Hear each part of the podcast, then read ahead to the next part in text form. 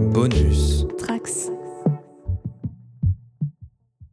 Bonjour et bienvenue sur le Quoi Lecture euh, pour ce deuxième numéro du coup du Quoi Lecture.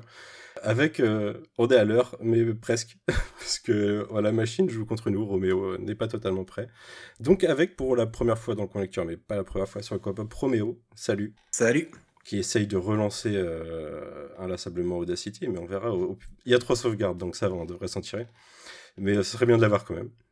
On a le retour de Corée, qui était déjà là il y a deux semaines. Salut Corée. Salut et Clara pour la première fois aussi ici, mais pas sur le Quapop, parce que du coup Roméo est un, un fidèle de Tales from the Sewer, et Clara du site Alpha. Salut Clara.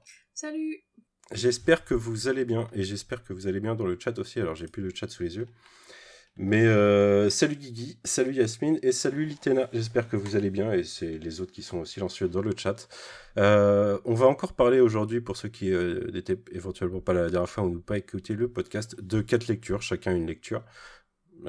Petite, petite triche éventuellement la dernière fois, puisque Queen en avait 15. Mais on va parler de quatre lectures. Pas toujours. cette semaine, on n'a pas de comics, mais on a de la bande dessinée quand même. Et on va justement commencer avec ça. Avec toi, Roméo, avec Slum Kids. C'est ça. Donc, euh, Slum Kids, euh, qui, était, qui est euh, au label 619, édité par Rue de Sèvres. Donc, le label 619, on va encore le présenter rapidement. Précédemment édité par Ankama et depuis deux ans Rue de Sèvres, je crois. C'est ça. donc, le label mené par, par Run, sur lequel on retrouve Flore Maudou, Singelin, Bablet. Bablet. Simon c'est ça, ou, qui nous fait du, du, comics français, de la BD française, et, donc pour lequel moi j'ai une très grande euh, affection, et mhm. depuis, depuis le début, depuis le tout premier Doggy Bags, euh, pour plein de raisons. Hein. C'est déjà un titre que j'ai vendu en librairie et que, que j'avais envie de, de, vendre et sur lequel je me suis accroché. Et c'est là où je retrouve parmi mes, mes meilleures lectures de ces dernières années. Euh, voilà, donc je, je suis chaque, évidemment chaque publication du label.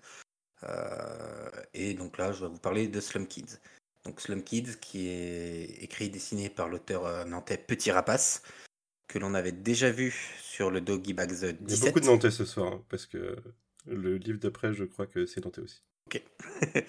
donc euh, par, par, Petit Rapace, que l'on a vu dans le Doggy Bags 17, qui était le dernier Doggy Bags, sur lequel on avait un, on va dire, un taulier du label qui écrivait pour un, une jeune pousse. Donc, c'est là on avait notamment vu Nico sur des histoires, et donc on mhm. avait eu euh, Petit Rapace. Et également euh, dans Low Reader 2, euh, sur une histoire qui, bah, qui a permis de découvrir son lore. voilà. Donc, Slum Kid, c'est quoi? C'est des gamins dans une décharge euh, qui cherche à survivre. Le pitch, grosso modo, c'est ça. Euh, donc déjà pour venir dans le, reader, que ce soit dans Doggy Bags ou le reader, en fait il y a beaucoup de, récits. c'est tous des récits quasi autocontenus euh, sur lesquels il n'y a mhm. pas de développement d'univers. Et lorsque j'ai lu le reader 2, lorsque j'ai lu cette histoire, j'ai eu deux, je me suis fait deux remarques. C'est comment ça se fait qu'ils n'avaient jamais utilisé cet aspect-là, ce côté décharge, des gamins dans les décharges, qui est, sur lequel il y a plein d'histoires qui est possible d'écrire, surtout dans le, dans le style de Doggy Bags. One Piece l'a fait, One Piece l'a fait. Désolé. Et, et, la, ma deuxième remarque, c'est ok, je, je, veux en voir plus de cet univers-là. Donc, euh, tant mieux. Euh, Slum Kids est arrivé euh, quelques mois après, quelques... le Reader 2, ça non, quelques années, je crois maintenant, ça fait deux ans. Oh, le Reader, c'est pas, si, pas si vieux le 2. Un an et demi, ouais, peut-être. et donc là, on a un premier tome de Slum Kids euh, donc euh, par, par Petit Rapace. Le il n'y a pas besoin d'avoir lu le low reader pour, euh, pour comprendre, appréhender ce, ce, ce, tome-là, qui est autocontenu, même si c'est un tome 1, il a un tome 2 en cours et il espère, si les ventes suivent, mmh pouvoir faire un tome 3. donc on suit un, un, un, gang, les microbes, euh, composé de, de, trois membres, NG, Bambi et Lombric, ainsi qu'un chien, Bone. C'est toujours important quand il y a un chien. Euh, on a il est bien balèze d'ailleurs. Enfin, s'il est à l'échelle de la couverture, euh, bien balèze. le personnage d'Enji, on l'avait vu dans le Reader, mais voilà, il n'y avait pas besoin de le, voir, de, le connaître. Il y a d'autres personnages qu'on recroise. mais voilà, c'est vraiment indépendant. Ne pensez pas qu'il faut lire le Reader 2, même s'il faut lire le Reader 2. Donc voilà, on a une histoire très J'ai un doute de ce que tu disais au début. Le, ce qu'il a fait avec Nico, c'est sur le Reader 2 justement ou sur Doggy Bags? Non, mais lui, il l'a pas fait avec Nico. Ah, il l'a pas fait avec Nico. C'est dans, Doggy Bags. Nico. Ouais, c'est dans le Doggy Bags 17 où euh, on avait les trois histoires où il y avait à chaque fois un, un des tauliers du label avec une jeune pousse. Et il y, avait, il y avait une histoire avec Nico, une histoire avec euh, Petit Rapace et le troisième, j'ai oublié. Nico Nantais aussi d'ailleurs. Et euh, donc là, on a, on a une histoire, moi qui m'a fait immédiatement penser à un de mes films préférés, La Cité de Dieu, pour, ceux qui, pour ceux qui connaissent. Euh, qui se passe dans les, dans les, dans les favelas de, de Rio. Donc, pareil, un quartier où c'est la misère, où c'est la survie est plus important que, que vivre, euh, où c'est la débrouille. Donc là, le, côté, euh, donc on a trois gamins, c'est vraiment des gamins qui sont livrés à eux-mêmes et qui ont tout connu. Voilà. La, citation qu'on peut voir sur la, présentation, de quoi un gosse, je fume, je sniffe, j'ai tué, braqué aussi, je suis un homme. Bah, ça résume bien, euh, ça résume bien leur état d'esprit pour ces gamins qui vivent avec la violence. C'est leur, quotidien. Donc euh, on, est sur une affaire euh, sur, sur des gosses qui bah, vont braquer pour, pour vivre, pour récupérer de l'argent. et bah, sauf que il va y avoir de la, de la vengeance. Il y a des, eux, ils ont leur micro-gang, donc les, les microbes. Ils, ont des... plus fort, quoi. Ouais. Ils ont des ennemis aussi qui derrière, euh, bah, qui ça va ça ça va impliquer des des des des conflits entre eux et surtout le la question principale, c'est est-ce que la violence doit vraiment réellement engendrer la violence? Est-ce que c'est la solution à tout? Avec chaque personnage qui a un point de vue différent à à cela, euh, qui est dévoré par la par la violence et par la haine et par, euh, par le fait de survivre, il est prêt à tout. Euh, Bambi, qui est le personnage féminin qu'on le voit sur la, sur la troisième page, mmh. qui elle voudrait pouvoir sortir de cette, de, de cette spirale-là. Et euh, Lombric, euh, leur pote, qui, bah, qui est vraiment la définition même en fait de, de leur gang microbe, qui bah, lui subit plus de par sa, de, par sa condition. Il a l'air dans un sale état, en effet. Il est dans un sale état de base, ouais. Et on a, voilà, c'est cette, cet aspect où chacun veut survivre et veut sortir de ça. Je vais pas raconter le twist, mais on a, on, a un gros changement. C'est un tome de combien de pages? le, page, il fait, le tome, il fait une centaine de pages, qui est divisé en deux, en deux avec un, avec un épilogue. Qui est vraiment deux actes avec un épilogue.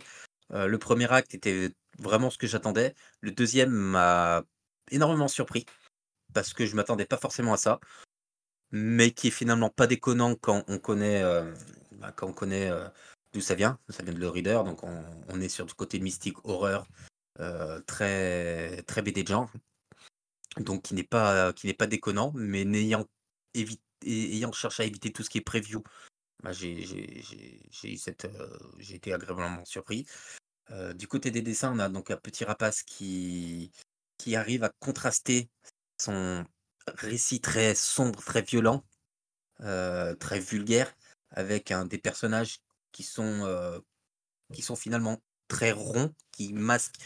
On, voit leur souffrance, on voit leurs blessures, mais c'est enrobé dans ce côté quand même un peu très rond. moi, ça me, fait, ça me fait un peu penser dans le même principe à The Grossery, Mmh euh, où bon, le gros sérieux, on est beaucoup plus sur le côté, euh, côté bah, mignon et animaux, mais euh, on a ce décalage entre le récit et, et le dessin. On dirait un. Moi, je, je le. Alors, grosserie, c'est pertinent, mais je voyais ça comme une, une sorte de mix entre Mutafukaz et, et Scott Pilgrim dans, les, dans le design aussi, un peu. Ouais, ça prend pas mal à, à, Muta, à Mutafukaz, oui.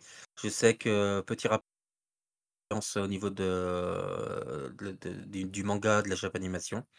Euh, je l'ai entendu pas mal citer Akira notamment. Mmh euh, c'est moins, c'est pas un domaine que je connais le mieux, donc c'est vrai que je pourrais pas moins faire le rapprochement. donc voilà, c'est premier tome intéressant, un univers très fourni et sur lequel, sur lequel j'espère que ça fonctionnera pour pouvoir en lire d'autres et surtout qu'il ne cherche pas il va pas chercher à faire une suite, mais réellement à raconter des histoires dans dans cet univers-là. OK. Donc ça se lit vraiment, sans connaître rien d'autre, sans avoir Ça se lit sans connaître rien d'autre. il y a plusieurs, enfin on, on peut en retirer plusieurs choses. Est-ce qu'il y a de l'espoir Est-ce qu'il y, a vraiment aucun espoir? Les deux lectures sont vraiment, les deux lectures sont vraiment possibles.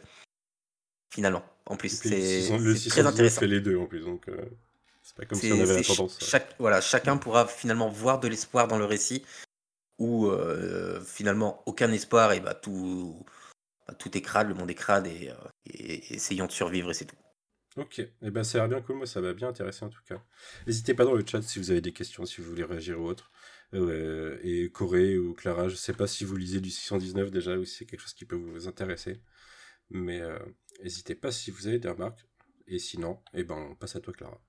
Ah bah, juste une remarque, euh, je, je lis pas du 619 parce que euh, j'ai pas eu j'ai pas l'occasion spécialement j'y connais rien en BD mais je trouve ça intéressant vraiment le et en plus vu que tu viens d'Angleterre je sais pas si c'est vendu pareil Ouais, mais je trouve ça super intéressant ce que tu dis sur le, sur le rapport à la violence et le, le côté vraiment cartoony, euh, un peu cute. Je me demande du coup si ça permet de montrer des trucs encore plus violents que euh, si c'était un style beaucoup plus réaliste et. et... Ouais. ça, ça va loin. on peut. Avec le, le, le, virage que prend l'acte 2, avec un côté vraiment horreur mystique, on, ça aurait été difficile d'être dans le réalisme en plus derrière. On avait déjà ce côté un peu euh, mystique dans le 1, dans le, le Reader 2, mais qui était explicable par euh, l'absorption de drogue. Euh, non, mais par les protagonistes. Dans hein. Ou peut-être les auteurs, on ne sait pas. Mais... les, deux peut-être. Mais, mais là, on a vraiment un côté horrifique qui n'aurait pas, qui aurait été compliqué d'un point de vue graphique si, le, réalisme était cherché. moi, je suis pas un fan de, en plus de, de, violence graphique. C'est pas quelque chose qui, qui m'attire. Je sais que, que, que c'est il y en a, c'est ce qu'ils recherchent. Et le côté gore à tout prix et le, toujours plus loin est un, mmh est un leitmotiv chez certains. Pas chez moi. C'est pas, c'est quelque chose qui me rebute même. Et donc là, c'est violent, c'est gore, mais ça passe. Ok. Je le donnerai pas à mes gosses pour autant, par contre. Hein. Ah, pour encore en tout cas. Euh. L'absorption de drogue par les lecteurs, dit euh, Yasmine. Oui, euh, aussi peut-être. Mais, mais pas ce lecteur-là en l'occurrence. Eh ben écoutez, on va passer à toi Clara avec un roman, le premier tome d'une saga. Oui. bah du coup, puisqu'on passe de parle de violence et de mysticisme, on reste dans le temps. Donc je vais parler d'une œuvre euh, de space opéra qui prend ses inspirations à la fois dans l'imaginaire médiéval, mais aussi dans euh, l'islam, les cultures indiennes, le bouddhisme, la Renaissance italienne, ou bien même euh, la science-fiction, la fantasy, qui contient un corps de moines guerriers, une fédération des planètes, des guildes de marchands et de criminels, des intrigues de palais, des machinations politiques, la création d'un empire galactique et le voyage initiatique d'un jeune homme perdu d'une d'un jeune homme perdu sur une ah, planète de périphérie, soudain propulsé dans une aventure pour sauver l'univers connu par l'arrivée d'une euh, donc propulsé par l'arrivée d'une jeune femme noble euh, du, ah, euh, cœur de la fédération en fuite pour rejoindre le, maître d'un art mystique oublié. Donc oui, effectivement, je ne parle pas de Star Wars, je parle pas de Dune. Doctor Strange. De... non, je parle donc de des Guerriers du silence de Pierre Bordage.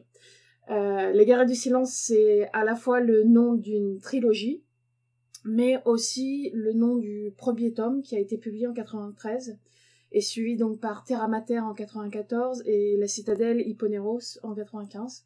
Je me concentrerai principalement sur le premier, mais je, pense que de toute façon le euh, ça ne se lit que sous forme de trilogie. Enfin, le premier le premier tome peut être plus ou moins comme le premier tome de la trilogie Star Wars, par exemple, lu tout seul.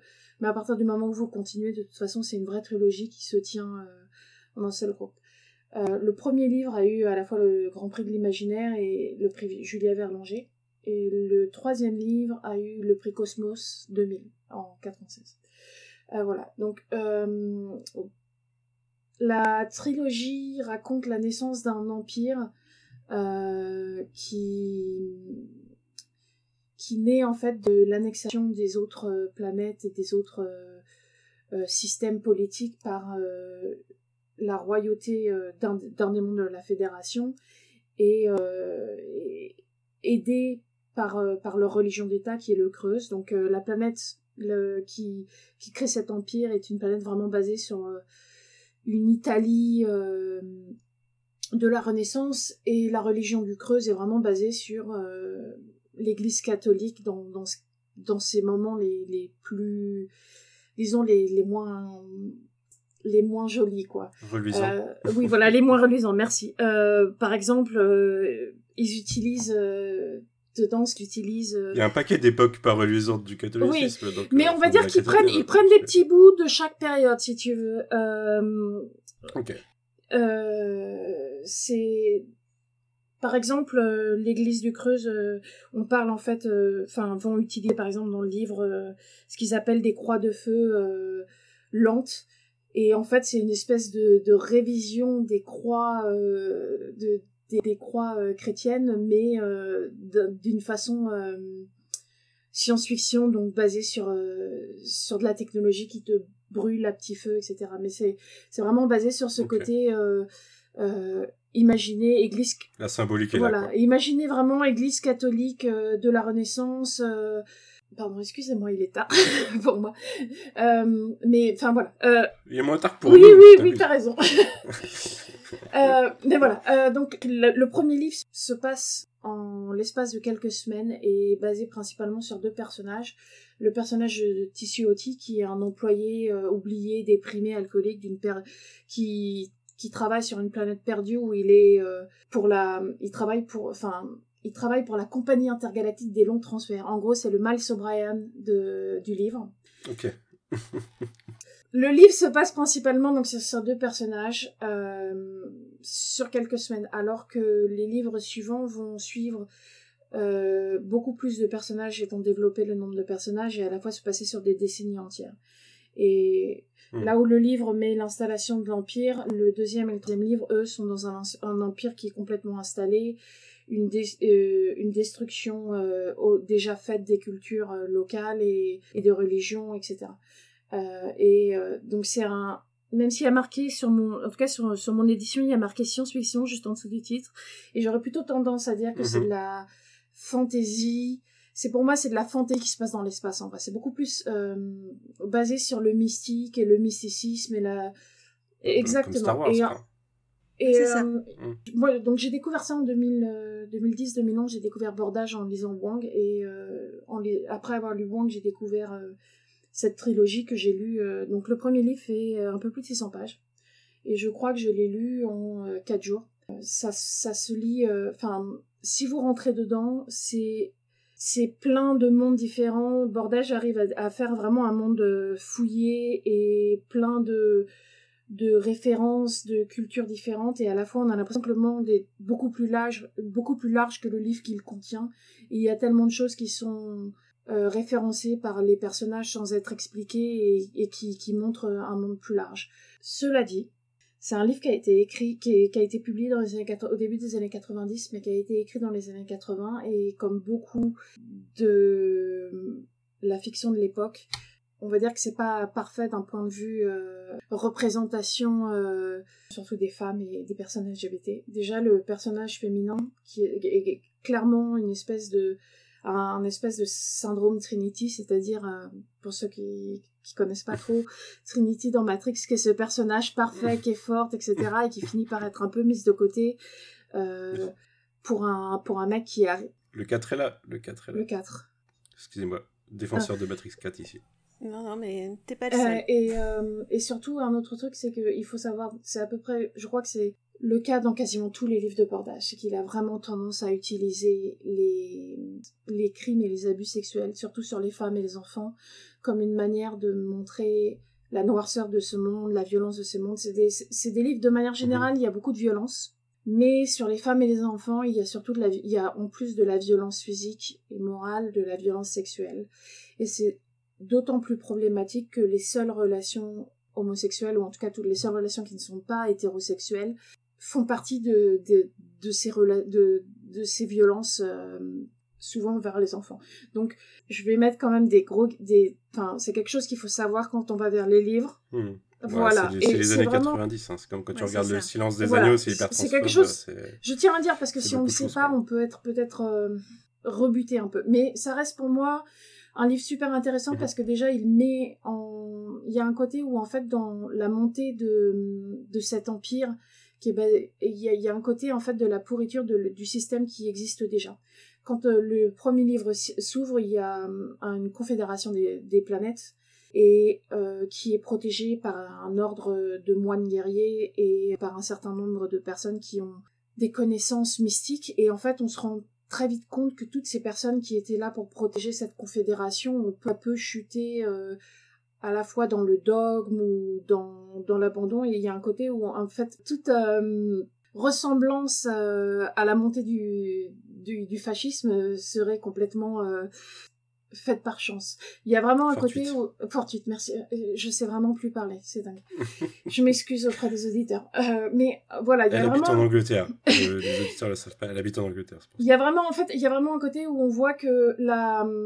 la en fait, le, la prise de pouvoir par, par ces forces, finalement du mal ne, ne, ne, sont possibles que parce qu'il y a une chute complète des, de ce qui était mis en place pour les empêcher de monter finalement. Et c'est presque. Ça me rappelle un truc en effet.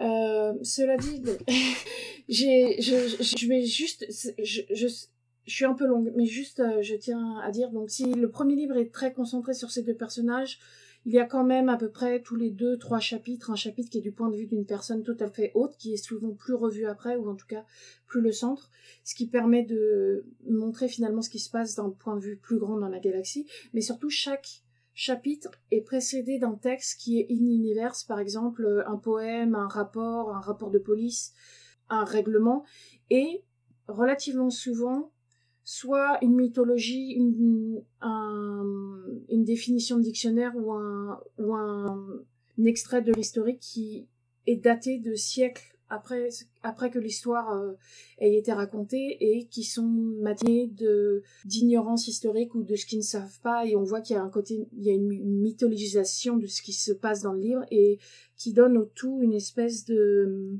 d'impression de destinée euh, qui qui qui peut pas être changée finalement et qui de toute façon va se passer et donc on sait que, que certains personnages vont survivre on sait que certains personnages vont réussir mais on ne sait pas comment et on ne sait pas comment est-ce que la vision complète va évoluer de, vers ce point de vue mythique qui est vu des siècles et des siècles après. Ok, très bien. Bah ça a l'air cool en tout cas, un peu, un peu daté peut-être, mais ça a l'air intéressant. Et t'as lu que le premier pour l'instant ou du coup t'as lu, as lu l'ensemble? J'ai lu les j'ai lu les trois en 2011 et j'ai relu le premier pour le présenter aujourd'hui. Déjà, euh, c'est un livre français, donc euh, si vous voulez lire de la science-fiction française, euh, allez-y. Euh, voilà. Voilà. Vendé... L'auteur est vendéen, mais a fait ses études à Nantes. Il a vécu à Nantes une bonne partie de sa vie. Euh, mais, il est reparti, mais oui, j'ai lu les, j'ai lu les, les trois tomes. Euh, mes souvenirs du premier sont quand même beaucoup plus développés. Euh, mais ça reste, euh, enfin, pour un, pour des livres que j'ai lus en 2011, j'ai quand même énormément de souvenirs. Ça m'a énormément marqué à l'époque. Ok, très bien. Bah, si personne n'a de remarques, on passe à toi, Corée. Si vous avez une remarque, vous n'hésitez pas. Attends, T'as relu 600 pages pour le présenter demande Yasmine? J'ai euh, fait un mélange de relire et d'écouter l'audiobook euh, en, en 2.5, pour être exact. Ah, en 2.5, oui, oui, ça aide un petit peu. J'ai un, vague souvenir de l'avoir écouté en audio et que euh, les narrateurs étaient complètement transportés par le truc. Ah, c'était multinarrateur, du coup? Je crois, oui. Je me souviens plus, j'ai un très très vague souvenir. Alors l'audiobook que j'ai écouté, je crois que c'est un seul narrateur qui fait des voix. Euh, d'ailleurs, parfois, il prend des accents que j'ai trouvé étonnants. Douteux. Euh, c'est-à-dire que tout ce que le... Est-ce qu'il y, a des accents racistes euh, Je sais pas trop si c'est raciste. Déjà, je l'ai écouté à 2.5, mais je trouvais que il y a par exemple un personnage de l'équivalent de science-fiction dans conducteur de taxi, et tout ce que le texte dit, c'est qu'il a clairement l'accent de quelqu'un qui ne vient pas de cette planète. Et j'aurais pas pu passer l'accent, mais je trouvais que la manière dont c'était fait, ça pouvait avoir des, des relents racistes. Ok.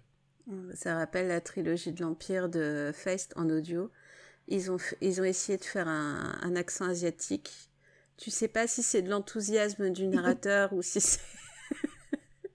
Et t'as ça pendant trois bouquins. cela dit, il y a un moment drôle de l'audiobook, c'est. Euh, il y a une scène euh, où une personne se met à chanter, c'est une femme qui chante, et on dit. Euh, le, le narrateur dit qu'elle est plus qu'elle qu'elle ne chante la chanson, que c'est merveilleux. Et, et après, le texte écrit le, le texte de la chanson comme un poème. Et le narrateur euh, en audiobook euh, fait une pause et dit euh, note de, de l'auteur je vais, je vais éviter de chanter pour vos oreilles ou un truc comme ça. Donc je vais me contenter de lire les paroles de la chanson. Je crois que je l'ai ouais je crois que je l'ai écouté du coup. C'est mieux que de se risquer de se louper quoi éventuellement ou de passer trois tomes à faire un accent asiatique pas forcément ah bah. forcément parfait il faut bien que Michel Leb ait du travail hein. Eh bien, Corée, on passe à toi avec euh, pas du roman, pas de la fiction, mais un essai. ma mission, c'est de te surprendre à chaque euh, coin lecture. on a eu les romans d'histoire chrétienne et maintenant on a. Le, roman d'histoire médiévale, je me suis dit. On a un essai social. Que je vais lui faire? Là, je te fais un effet social. C'est Travailler encore, science et fiction du futur de l'emploi piloté par Stéphanie Nico et Jean-François Stitch. Et c'est là où j'ai pris des notes parce que, accrochez-vous, c'est publié chez Feu la maison d'édition ActuSF en collaboration avec le C-E-R-E-F-I-G-E. E. Feu depuis 2-3 euh, semaines ActuSF. Euh, ils ont ouais, bah justement, tu vois, j'ai choisi ce bouquin parce que euh, bah, ActuSF, on le sait maintenant, ça a été, il y a eu un dépôt de bilan. Donc, euh, bah, malheureusement, euh, je sais pas, je sais pas si ce livre va être repris par un autre éditeur. Mais, euh, mais je trouve ça triste parce qu'en en fait, bah, ActuSF, je sais pas, je sais pas si vous vous connaissez bien cette maison d'édition, mais moi, je, je connais parce que parce que j'ai travaillé dans le milieu de la SF à un moment, quoi. Mais voilà, mais euh, enfin, il y, a eu quand même des auteurs complètement incroyables dedans, avec euh, comme Jean-Laurent Del Socorro ou, euh, ou Roland C. Wagner, ou, ou des titres, enfin des, des, livres hyper drôles. Il y a Pierre Bordage d'ailleurs dedans. Il y a Pierre Bordage. Et, et puis l'essai était, était dirigé par Stéphanie Nico. Alors je ne sais pas si elle est nantaise, du coup je ne sais pas si j'aurai ta validation je sais pas. Je si quelqu'un peut se renseigner dans le chat, pitié. Je, ne faisais que euh, remettre en avant le fait qu'il y avait beaucoup de Nantais ce soir, c'est tout. C'est pas de le deuxième nom, il est lyonnais. Hein. De toute façon, je suis en juin de base, donc euh, Voilà, mais euh, c'est vrai que Stéphanie Nico, c'est quand même, c'est quand même une, une espèce de, fin, de figure. Elle a quand même été rédactrice en chef des revues Galaxy. Euh, pendant, pendant des années. Et puis, euh, je pense que son rôle dans, dans les festivals de l'imaginaire est, est, quand même assez imposant. Donc, je vous laisse imaginer un petit peu avant mes vacances, entre deux, trois gros, gros dossiers, parce que c'est toujours un peu comme ça avant les vacances. Et là, je vois arriver ce, ce, ce bouquin, Travailler encore, ça me parle. Est-ce que vraiment j'ai encore envie de bosser? Est-ce qu'un livre va m'apporter des solutions? Du coup, euh, je me suis dit que j'allais lire pendant ce temps-là. Et puis, euh, je me dis, quand même, c'est pas c'est pas la première fois qu'on s'intéresse au, au, travail, puisque au final, on a eu des films comme euh, Bienvenue à Gataka, comme euh, euh, bon, on a eu le cycle des robots aussi en termes de boulot. Donc, euh, est-ce que vraiment on peut apporter encore quelque chose sur ce truc, ou alors je sais pas, est-ce qu'on va, est-ce qu'on va encore avoir un, un édit du gouvernement qui va dire euh, comment redonner la niaque aux Français qui sont pas capables de traverser la rue? Je pense, je, pense que ça m'intéresse. Je pense que ça, ça m'intéresse, tu vois. Et en fait, le principe de ce bouquin, euh, qui est un essai, c'est d'alterner des, des nouvelles de science-fiction donc là, on a des auteurs comme Pierre Bordage, forcément, Florian Soulas, Sylvie Lenné, David Brie, puis encore d'autres encore, vous lirez le, gentil slide de Manu. Et en fait, chaque nouvelle va être contrebalancée et illustrée par une étude d'une personne qu'on va dire intelligente, mais euh, issue d'une université et inconnue du grand public. Mais c'est toujours noté dans, le, la description. Et on reprend un peu le principe, je sais pas si vous connaissez la Red Team. En SF, c'est des auteurs de science-fiction qui vont essayer d'imaginer des, des, scénarios de guerre et euh, des généraux ou des, des, gens qui ont essayé d'appliquer euh, leur, euh, leur stratégie pour voir si c'est possible ou si c'est... Bref, on le connaît tous. Je connaissais le principe mais pas le nom. Ah d'accord, bah, c'est la Red Team et euh, ils ont fait deux bouquins, c'est les guerres de demain, si tu veux, je te passerai les, je te passerai les références. Euh, pour les amateurs de Star Trek, c'est le test de Kobayashi Maru pour nous en fait. Mais ici, on va plutôt parler de travail et je vous, je, pour vous donner vraiment l'intérêt de ce bouquin, je vais vous reprendre l'exemple de la première nouvelle et euh, ça va parler à tout le monde, c'est le, le thème de l'amour au travail. Donc on a une nouvelle qui s'intitule Amour numérique de, de Florian Solas et je vous laisse imaginer la scène. Donc dans une grande entreprise, il y a un homme qui se fait arrêter pour harcèlement. Ça arrive. Ça arrive souvent. Euh, si, si, ça arrive. Et, et coup de malchance pour cet homme-là. tu nous écoutes. coup de malchance pour cet homme-là. En plus, il se fait arrêter et va au commissariat. Et en fait, depuis des mois, il offre des cadeaux à une de ses collègues. Et il va juste, euh, il va juste à, jusqu'à rôder dans le couloir de son immeuble. Donc, t'imagines que euh, la dame est un petit peu traumatisée par la situation. Mhm. Sauf que pendant la confrontation au commissariat de police, personne, les deux personnes ne se reconnaissent même pas. Elles travaillent dans la même entreprise. D'accord? Et pourquoi? Mhm. Parce qu'en fait, depuis quelques mois, cet homme échange via la messagerie de l'entreprise avec l'IA qui assiste cette femme, en pensant que c'est elle. Résultat, la femme, elle est complètement traumatisée, mais l'homme va être relâché, puisqu'il ne harcèle pas la femme, il harcèle une IA. Donc de cette histoire, on va voir euh, plusieurs, plusieurs soucis. Si un homme harcèle une intelligence artificielle en la prenant pour une vraie personne, mais le trauma mm. est bien pour la, pour, pour la, la, vraie personne. Du coup, comment on fait pour, la, pour le poursuivre en justice? Eh oui, parce que dans le droit pénal, bah, il y a l'intention pour l'IA, mais pas pour la vraie il y a l'effet. Ouais, mais il sait pas que c'est l'IA. il sait pas que c'est l'IA, donc il y a l'intention envers la vraie personne. Oui, mais d'un autre côté, l'IA était plutôt réceptive, tu vois. Ouais, je vois ce que tu veux dire. Voilà. Et, du coup, le mec va être relâché. Et la femme, elle peut même pas porter plainte parce que, en fin de compte, les actions du mec, c'était contre l'intelligence euh, artificielle. Donc, euh, peut même pas être une victime collatérale euh, du truc, si tu veux. Donc, de là, on va s'interroger sur plusieurs choses. La première, c'est évidemment les IA ou même des machines. Euh, est-ce qu'on peut travailler ensemble? Est-ce qu'elles vont nous assister ou est-ce qu'elles vont travailler contre nous? Là, je te reprends le cycle des robots d'Asimov. De, et, euh, et, ça peut changer euh, tout, le, modèle économique parce que bah, si on ne travaille pas, parce que les IA ou les robots nous remplacent, on n'a pas de salaire donc on peut pas acheter de livres. Ça, c'est un gros problème. On est mhm. d'accord. Mhm. et, donc il n'y a pas de consommation, donc on peut pas acheter des biens non plus, parce que c'est un petit peu le nerf de la guerre. Et, pour ça, si tu veux illustrer, tu as, le, as le, le comics Not All Robot, par exemple, de Mark Russell et Mac, euh, Mac, Mac Deodato Junior. Je l'ai noté pour pas le louper et qui montre une société euh, où le travail n'est effectué que par des robots et on voit que ça glace un petit peu le sang parce que les gens ne se définissent que par le travail qu'ils ont ou qu'ils n'ont pas. Donc imagine que sinon on n'a plus de travail, certes on passe plus de temps à lire, mais euh, voilà. Mais on a aussi le statut juridique des, IA, parce que si, si on les considère comme des choses, on ne peut pas les poursuivre en justice. Et là, c'est un vrai problème pour, euh, pour actuellement, comme on voit avec ChatGPT ou avec Midjourney, par exemple. Quand Midjourney reprend des inspirations, entre guillemets, d'artistes pour créer des œuvres et qu'on les utilise sans les payer, forcément, les artistes ne peuvent pas intenter d'action contre ça. Tu vois tout le, tout le souci. Donc tu vois, juste d'une seule, d'une seule nouvelle, on va déboucher sur plein de réflexions.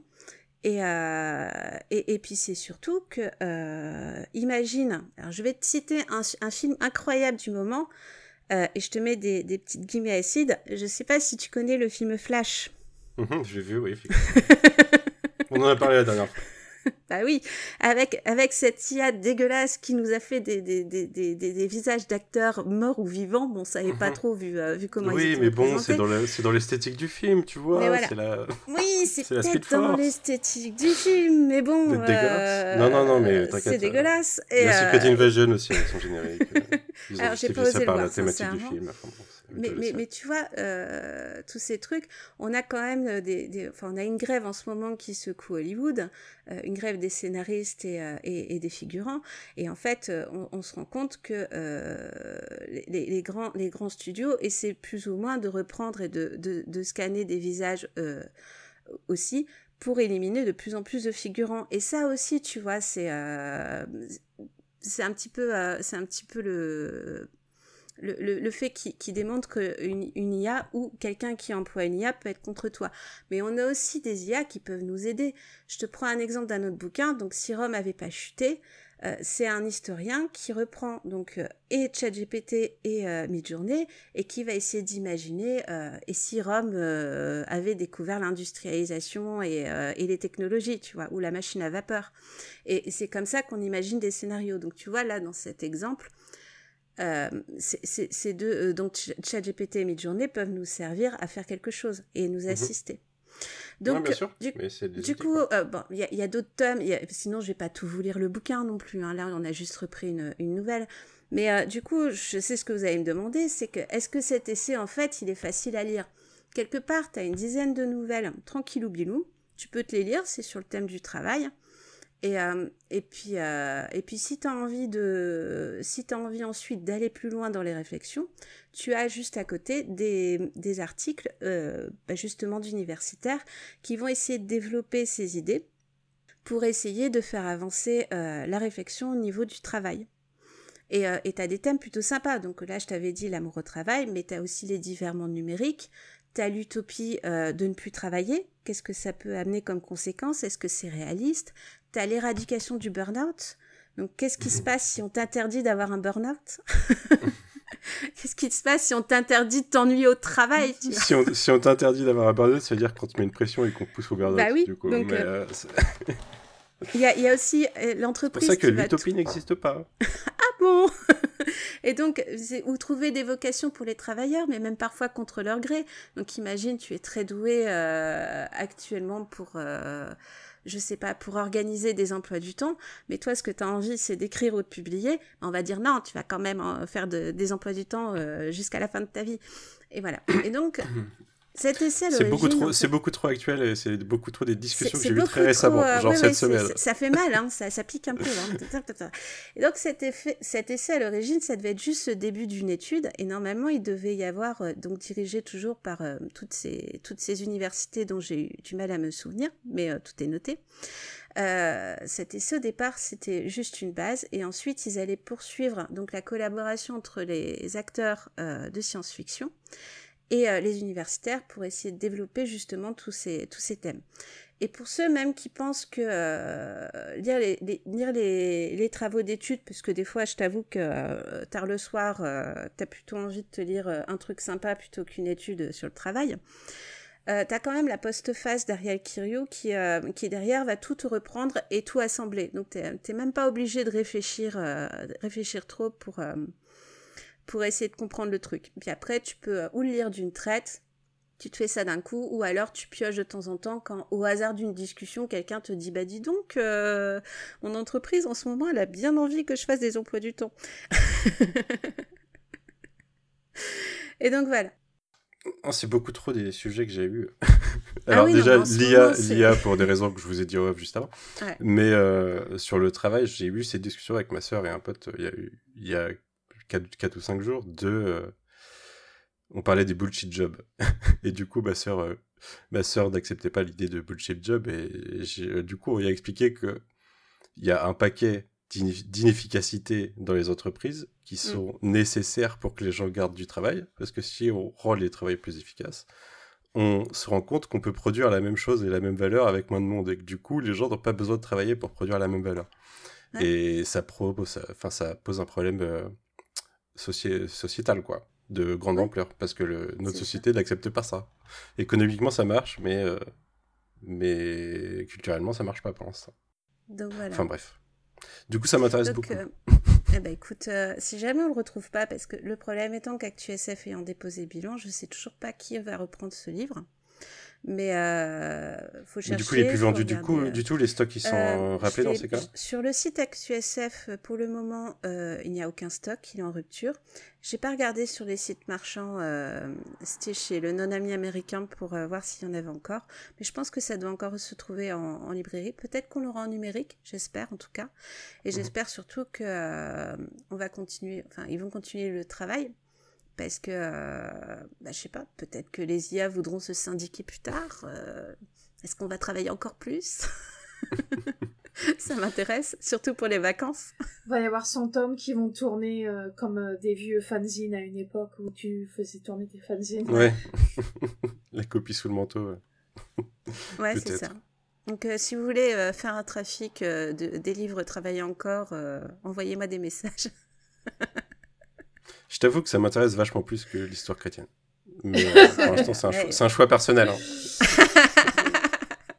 c'était pas de l'histoire chrétienne, c'était les croisades. Moi, Il y avait un bateau. Les, articles des, universitaires m'intéressent beaucoup plus que les nouvelles pour le coup. Ouais. Oui, oui, il y a Pierre le Bordage, hein. il vient de Nantes.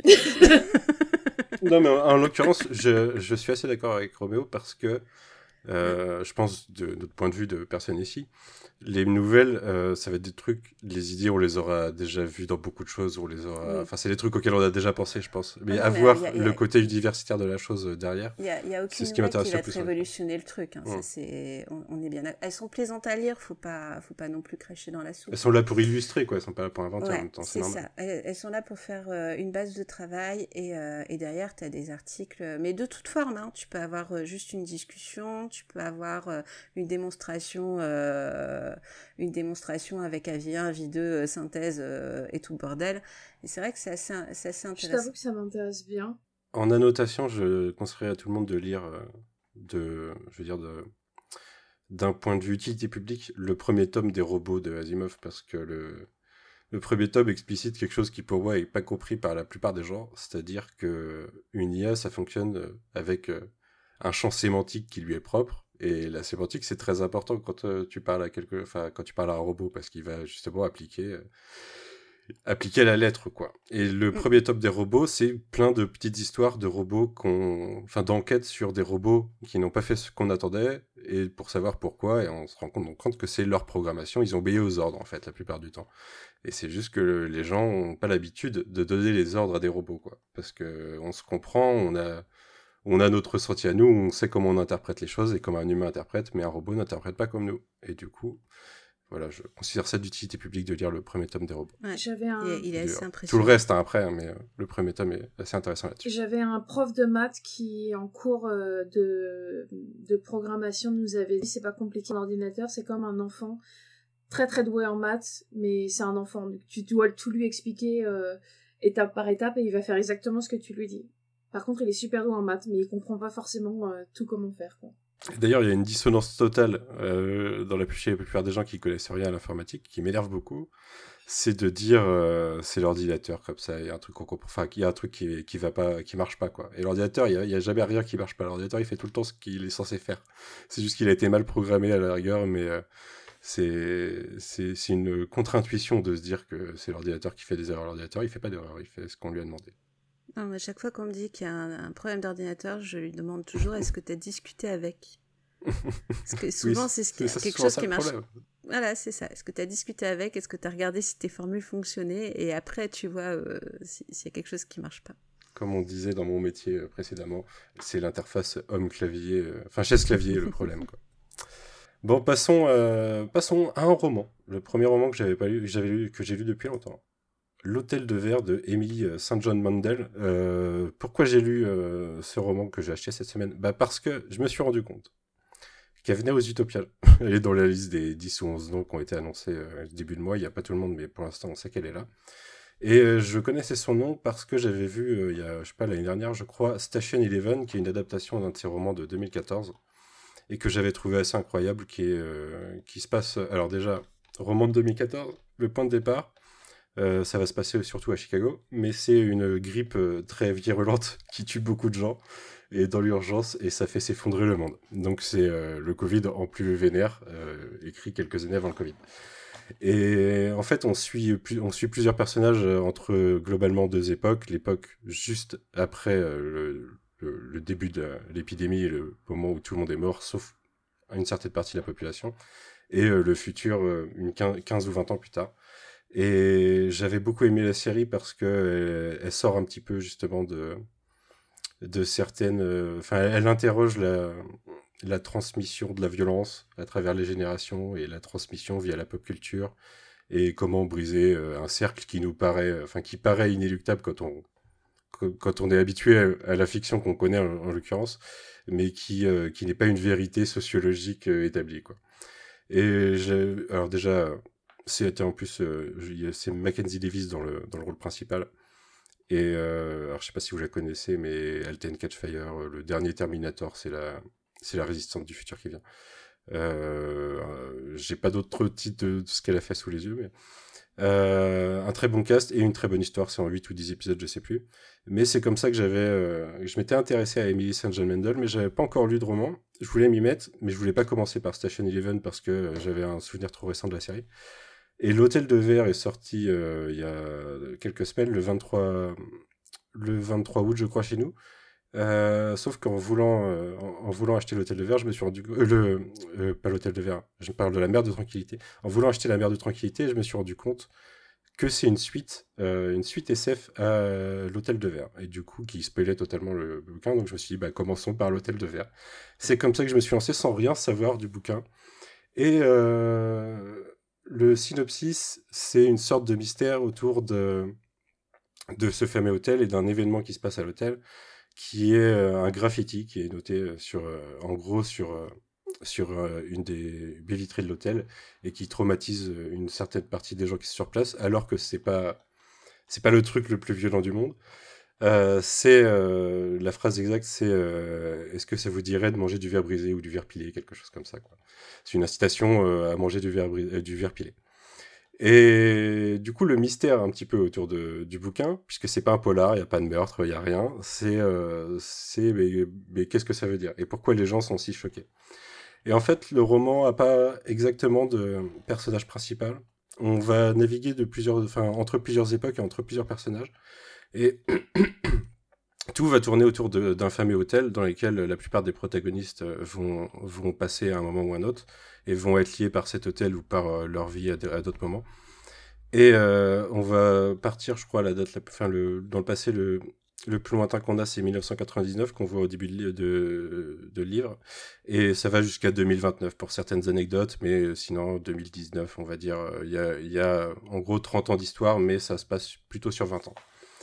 Et on va suivre plusieurs personnages. On commence par Paul, qui est un mec qui est en école de com euh, en 1999, et euh, on se rend compte qu'il raconte, euh, raconte son passé à son psy en 2019, et qui va nous raconter sa peur pré-bug de l'an 2000, parce qu'il va nous raconter sa soirée du coup de passage à l'an 2000 et, et sa peur, enfin et son sa tentative de drague d'une d'une membre d'un groupe de rock euh, qui va mal finir et on va laisser Paul pendant très longtemps parce qu'après on ne le reverra jamais. On va naviguer entre plein de personnages. Enfin, on le reverra jamais, sauf avant, euh, enfin, pas avant la moitié du bouquin, je pense.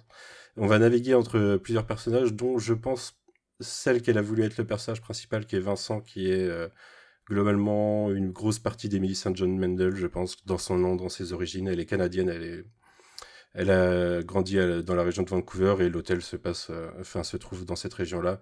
Euh, clairement, l'histoire du personnage semble être et les messages qu'elle semble vouloir passer avec le personnage, ça semble venir d'elle principalement. Mais c'est quand même pas le personnage principal. C'est une sorte de personnage caméléon qui va, alors qu'elle est la sœur de Paul, du coup la demi-sœur de Paul, mais qui va euh, naviguer euh, entre plusieurs vies au sein du roman. Et être à un moment la compagne de celui par qui tous les drames se passent au sein du roman, puisque on se rend compte que le sujet du roman, c'est euh, la crise financière de 2008. Et euh, en fait, on suit, un, on suit un ensemble de personnages qui sont liés à cette crise et à, un plan de Ponzi, en fait, à une pyramide de Ponzi. Donc une référence directe à Madoff, mais c'est pas Madoff, il a un autre nom euh, au sein du livre. Et on va explorer un certain nombre de personnages et et d'époques et, et passer par lui notamment. On sait qu'il finit en prison. On a une partie de, de ses pensées en prison et de ce qui vit en prison. On a beaucoup de choses. Et vraiment, on, en fait, on oublie assez rapidement que le livre ne cherche pas à nous poser de vrais, de vrais mystères. Puisque c'est en, l'occurrence lui qui va être le principal choqué par le message dans l'hôtel. Un hôtel qu'il possède d'ailleurs. Et euh, dans lequel il va régulièrement quand il est dans le coin, quoi. Et on découvre assez tard dans le livre euh, pourquoi il est particulièrement choqué par ça, mais c'est vraiment pas le propos du livre, puisque le propos du livre, c'est d'explorer euh, socialement les États-Unis et le Canada euh, à travers un certain nombre de personnages qui sont dans des milieux sociaux différents. Et ça explore la notion de différents mondes, en fait. De, différents mondes de, de différentes couches de population et de différentes classes sociales, avec euh, le personnage de Vincent qui navigue un petit peu entre ces classes sociales, et certains qui ont triché, comme euh, du coup euh, le Madoff-like, qui a triché pour, pour réussir, et ça explore notamment l'idée que tous ceux qui l'ont emmené avec lui, une grosse partie savaient en fait, étaient conscients que le plan qu'il proposait financier était, était, était une arnaque, parce que ça peut économiquement pas fonctionner, mais ça explore l'idée que les gens sont quand même poussés par l'idée de s'enrichir et de, bah en fait, tant que ça marche, ça marche. Ça va beaucoup plus loin que ça, puisque euh, il y a une partie. Euh, je me suis posé la question tout le roman de si ça allait aller dans le dans la SF ou le fantastique, puisque la suite, qui du coup euh, qui est La mer de tranquillité, est officiellement une histoire SF avec du voyage dans le temps, des choses qui se passent à plusieurs époques. Ça va, je sais pas, de notre époque à 2400 et des poussières, je crois, La mer de tranquillité. Donc, je me posais la question, on a une sorte d'élément fantastique qui peut être en fait une sorte d'élément psychologique plutôt, euh, mais dont la concomitance et euh, la répétition à travers certaines personnes fait que ça en devient un élément fantastique. Mais c'est pas hyper intéressant, enfin c'est pas hyper important, c'est plus intéressant dans euh, les moments dans lesquels ça vient, puisqu'on va, ça va aussi explorer pendant toute une partie du roman l'idée de contre-vie. C'est-à-dire que ce, Madoff, une fois, euh, une fois en prison, s'invente une vie, une vie qui est une vie alternative euh, dans laquelle les choses se sont passées différemment. Et du coup, voit des personnages euh, qu'il connaît intervenir dans, de, dans des contextes différents. Et petit à petit, on comprend qu'il commence à perdre la raison, à se mêler en fait entre les deux réalités. Quoi dire de plus? Alors les deux, euh, j'ai sorti deux citations de ce roman. Une que je trouvais très intéressante, c'est Vous savez ce que j'ai appris au sujet de l'argent? Quand j'ai essayé de comprendre pourquoi ma vie à Singapour me semblait plus ou moins identique à celle que je vivais à Londres, c'est là que j'ai réalisé que l'argent est un pays en soi. Et c'est dans une discussion entre Vincent et un autre personnage qui qui a un parcours assez similaire. Et c'est assez intéressant parce que c'est ces personnages qui sont des personnages caméléons en fait, Vincent devient une sorte de femme trophée pour euh, le Madoff euh, à un moment, mais on le voit de son point de vue elle et on voit, euh, on, voit que c'est un compromis moral, mais que c'est c'est pas si important que ça pour elle et qu'en fait, elle cherche juste à survivre dans un monde qui de base n'était pas fait pour elle parce qu'elle a eu une enfance qui n'était pas forcément simple. Et la deuxième, c'est une exquise insouciance à se réveiller chaque matin en sachant que le pire est déjà arrivé parce que pendant toute une partie du roman, on explore euh, bah, le moment de l'effondrement en fin 2008, avec euh, la soirée où, dans laquelle ça va basculer pour euh, bah, où ils vont, ils savent que leur plan est arrêté, donc ils vont commencer enfin, a été grillé, donc ils vont commencer à, broyer des documents, à déchiqueter des documents et des choses comme ça. Et on a un certain nombre de personnages qui, en fait, il y a une société qui est divisée, qui est sur deux étages, et il y a une partie legit, une partie pas legit. On suit ceux qui sont pas legit et, la plupart et leur réaction en fait face au, fait de savoir qu'ils vont se faire arrêter. Donc il y a celui qui va partir à kick direct, celui qui va prévoir mais du coup va se faire griller parce qu'il fait que prévoir et du coup son historique de recherche bah c'est mort quoi, il, se prend des charges en plus. Et euh, et il y a ce, personnage qui euh, en gros il a préparé il sait qu'il va se faire griller donc il a préparé des aveux avant, il prend il essaye de voler certains documents pour euh, pour les garder pour l'FBI plus tard, il s'invente lui-même une contre-vie euh, et, il a cette remarque que en fait, le fait de savoir que en fait c'est mort et que le pire est derrière lui euh, et que ça va s'arrêter, bah, ça le soulage en fait. Il y a cette idée que bah, c'est la fin de la culpabilité en fait. C'est la fin de, du fait de se faire ronger intérieurement par, par la culpabilité. C'était assez euh, désarçonnant le fait que. Alors il y a un mystère, il y a un personnage qui meurt sur la fin, mais ça fait 450 pages et je crois que la mort arrive pas. Enfin, on sait pas que la personne est morte déjà avant un moment, mais ça n'arrive pas avant la 400e page, je pense. Donc, euh, c'est vraiment. Euh, il y a une petite enquête à un moment euh, sur la mort d'un personnage, mais que sur la fin, et la résolution est dans les dernières pages. Mais c'est assez désarçonnant comment, en fait, on ne sait pas ce que ça veut nous raconter, ça nous raconte quelque, enfin, ça nous raconte ce que ça veut, et ça, ça, ça nous prend, c'est c'est assez fluide, alors que dans la narration, c'est vraiment pas classique, c'est-à-dire que des enfin, la plupart du temps, c'est la troisième personne, et quand on parle de, du, du coup de cette société euh, qui de, où tous les employés étaient dans le complot, ou l'arrangement, comme ils appellent ça, ils appellent ça l'arrangement, le truc qui fait qu'ils gagnent de l'argent. Déjà dans le nom, ils savent que c'est un peu, un peu louche. Mais c'est là, c'est raconté à la première personne comme si le narrateur euh, avait fait partie de ce groupe, sans qu'on sache jamais qui c'est au sein de tout ça. Et euh, c'est pareil, le chapitrage, euh, le chapitrage et le découpage au sein des chapitres, c'est assez aléatoire. ça va vraiment au gré du besoin des scènes. Et mais pour autant, ça se lit très bien. Et je me suis fait la remarque que s'ils voulaient adapter ça, du coup, j'ai toujours pas lu Station Event, mais s'ils veulent adapter ça, il n'y a pas grand chose à faire en fait pour en faire une série télé euh, dans le découpage existant. Mais voilà, j'ai alors ça me donne très envie maintenant d'acheter euh, La Mer de Tranquillité. Malheureusement, il vient de sortir, donc il n'est pas en poche. J'ai acheté celui-là en poche. Je vais devoir attendre deux ans avant de le lire ou de le, ou le lire en, e-book euh, d'ici là, mais j'ai pas envie d'avoir une collection cassée, quoi. De l'importance des dos dans une bibliothèque. Exactement, l'importance. mais ça m'a, mais c'était une très bonne lecture, très agréable. J'ai lu ça en, en, quatre jours, vraiment une bonne trouvaille. Voilà, je crois que j'ai fait un long monologue, donc euh, n'hésitez pas si vous voulez réagir, ou si le chat veut réagir. Bah, ça rappelle un petit peu euh, l'histoire de 1Q84, je sais pas si tu te souviens. Non. Euh, en fait, il part du principe que tu as un, un monde en 1984 et un monde parallèle légèrement différent qui s'appelle 1Q84. Et tu as l'histoire donc de deux personnes qui évoluent entre ces deux univers. D'accord. Me demande plus le nom de l'auteur, je, je m'en souviens plus. Je suis sûre que dans le chat, ils sont en train de le crier. Alors, au, risque, au, risque, de spoiler le, le côté euh, contre-vie, c'est vraiment dans la tête du personnage. Mm -mm. C'est, ça fait pas partie. Euh, mais euh, à, ce, à, cela se mêlent des apparitions de personnes qui arrivent à des moments assez précis dans l'histoire et qui sont. et après, on, enfin, plus tard, on voit les points de vue de ces personnes et le fait qu'elles sont apparues, vraiment, qu'elles ont eu la même vision de l'autre côté. Donc ça suggère un élément au moins euh, mystique ou spirituel, mais c'est pas l'importance du livre, quoi. Ça pas, c'est pas capital. Yasmin dit Haruki Murakami selon Wikipédia. Mais je ne sais pas à quoi. Pour un Q84. Murakami, ok. Voilà, est-ce que vous aviez quelque chose à rajouter? Sinon, euh, sinon le chat et sinon euh, la question, la même question que la dernière fois. Est-ce que vous avez des lectures en cours? De quoi vous nous parlerez une prochaine fois? Qu'est-ce qui vous chauffe Actuellement, je lis le un des tomes de Honor Harrington, la saga euh, de David Weber.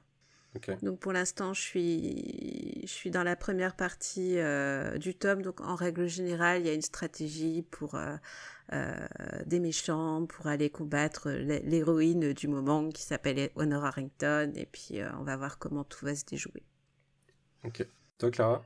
J'ai commencé les, les dépossédés de Le Guin et créature d'un petit pays de... Euh, je crois que ça se prononce Ju Kim, qui est une autrice euh, qui est née en Corée, d'une famille coréenne, mais a immigré aux États-Unis quand elle avait 5 ans. Et donc, euh, Les Dépossédés de Le Guin, c'est de la science-fiction. Et Créature d'un petit pays, c'est un épique historique qui se passe sur, je crois, 50 ans de, de l'histoire de Corée qui commence en 1917 pour l'occupation du Japon et finit dans les années 60. Voilà, bon, j'ai du mal à lire donc j'ai tendance à très facilement aller sur... Euh, quand j'arrive pas à lire, je, me mets à lire du Cozy Crime, mais sinon j'essaie de lire ça. Ok. Roméo, tu lis quoi toi? Alors, je me suis enfin attaqué à, The Last Ronin de Lost Years, donc on en parlera ah, ailleurs. Je n'ai pas, pas commencé encore. Je l'ai laissé traîner pendant longtemps euh, donc, euh, au moment, voilà. J'ai TMNT Street Fighter aussi dans ma pile, finalement, je l'ai prise. À moi. J'ai ça aussi à lire. J'ai enfin lu le TMNT Power Rangers 2. J'ai ça aussi. Euh, ça, ça, tu peux y aller. Dan Mora m'attend. Ouais, tu peux y aller. Pas de Dimeo, pas grave, il y a Dan Mora, quoi. Ok. Et c'est bien The Last Running, là? Enfin, le, Lost Years Bon, on en reparlera sur Tales from the Sphere. Suivez Tales from the Sphere. J'attends de le finir. Quand on est là. Euh, je suis en train de me relire un peu Awashi, euh, suite au dernier tome, parce qu'en fait, souvent, je Ils sont à combien de tomes là chez iComics Chez euh, du coup? 18, parce que le truc, c'est que vu que souvent, je, bah, je peux, j'oublie de lire, et je mmh me retrouve à avoir totalement oublié ce qui se passait avant. Oui, du coup, tu relis les trois derniers, des trucs comme ça. C'est ça. Et je connais vraiment le côté, enfin, il y a vraiment, enfin, moi qui suis, qui, qui, qui ai grandi avec le foot, donc voilà. Et, et Yuzagi Yojimbo, que je me relis parce que, que c'est magique. Ok. moi, quant à moi, j'ai pas commencé une nouvelle lecture, mais je vous avais dit qu'il fallait que je lise Saison de sang la dernière fois, j'ai toujours pas lu. J'hésite entre ça et je me suis acheté en même temps que j'ai acheté du coup l'autre jour euh, l'Hôtel de Verre, j'ai acheté euh, La Maison des Feuilles parce que je suis tombé sur la réédition de La Maison des Feuilles avec une euh, édition, une nouvelle édition colorée, je crois, ou je ne sais plus, mais je crois que c'est ça, c'est une nouvelle colo ou quelque chose comme ça. Donc de Marc Danielewski, qui est un roman qui date de 2000, mais j'en ai entendu parler parce qu'il est, il est assez célèbre pour son fond et sa forme. C'est un roman mystère dont la forme est assez particulière. Ça parle, euh, en fait, ça, parle d'une maison un peu bizarre avec euh, des dont la taille et les pièces semblent changer et dans la narration, dans le déjà il y a plusieurs narrations au sein du bouquin. Il y a enfin il y a trois narrations différentes qui s'entremêlent à l'intérieur et dans la forme ça ça va compresser ou décompresser le récit donc euh, il y a, il y a en fait c'est un livre très visuel en plus d'être d'être une histoire quoi. Donc faut que je me lise ça. Salut Queen. Eh ben écoute, euh, j'allais raider vers toi dans 5 minutes, donc euh, je raiderai vers quelqu'un d'autre. Mais euh, salut en tout cas. Donc je lis ça, et, enfin je vais lire ça je pense, ça ou, ou du coup la saison de sang. Voilà. Est-ce que vous avez d'autres remarques ou d'autres questions? Sinon, je vais regarder vers qui je vais raider et puis on va dire au revoir à tout le monde. Merci à toi, Litena, d'avoir été là. Et puis, euh, merci beaucoup. Et puis, bah, de toute façon, on se retrouve euh, probablement demain sur ta chaîne à toi. Et euh, dans deux semaines en, live. je raid, je vous dis au revoir. Et puis, à bientôt. Salut. Salut. À bientôt. Ciao. Bonus.